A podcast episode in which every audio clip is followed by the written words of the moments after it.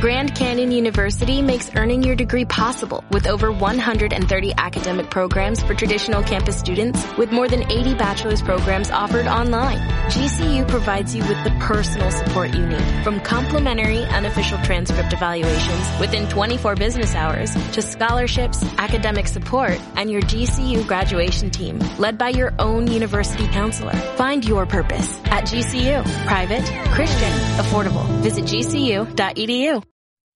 Hola, mi nombre es Cierta Villar y esta es una reseña de mi perspectiva para CinemaSpot sobre la película El llamado salvaje. Dirige Chris Sanders, director de las películas Cómo entrenar a tu dragón y Lilo y Stitch. El elenco lo encabeza Harrison Ford, actúan Dan Stevens y Omar Sy. La trama va así. Boco es un enorme y consentido perro, demasiado indulgido.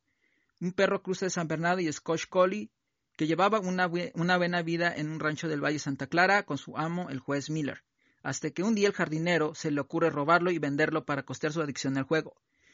Bob se va a encontrar ante muchas adversidades, entre ellas seres humanos hostiles que se quieren aprovechar de él, abusar, abusar de él, maltratarlo y sobre todo explotarlo y más aún, tomar su voluntad. Pero Bob es un perro muy resiliente. Se topará además con buenos seres humanos, entre ellos a Pirrolt, que es un trabajador del gobierno de Canadá encargado de transportar el correo a lo largo de los territorios, interpretado por Amar Sy. Más adelante se topará con el personaje central que aparece en la ficha de la película, o sea, John Thornton interpretado por Harrison Ford.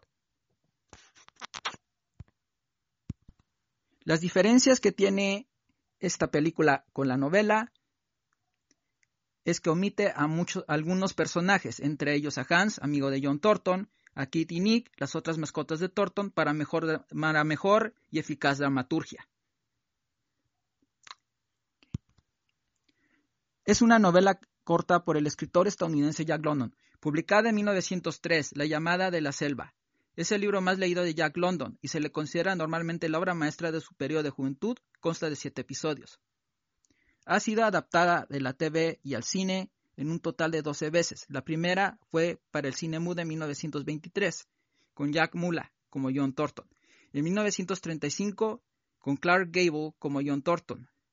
En otra versión, en 1972, protagonizada por Charlton Heston como John Thornton. Y una curiosidad para los millennials, el estudio de anime Toei adaptó esta misma novela bajo el nombre La llamada de la selva en 1981.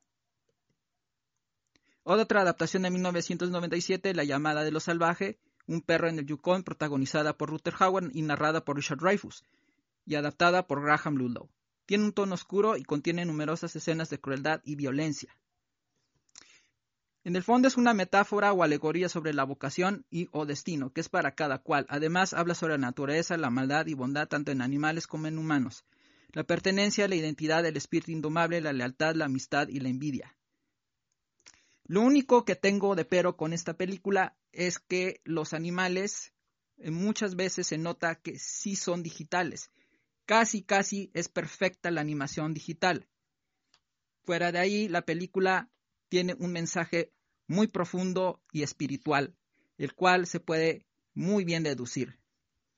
Bueno, esta película yo le daría definitivamente cuatro palomitas, porque a pesar de que en lo visual, los personajes digitales, que en su mayoría todos son los personajes digitales, son los animales nada más, pues ciertamente casi, casi es perfecta la animación digital. Fuera de ahí, la fotografía es impecable y espectacular, todo se aprecia.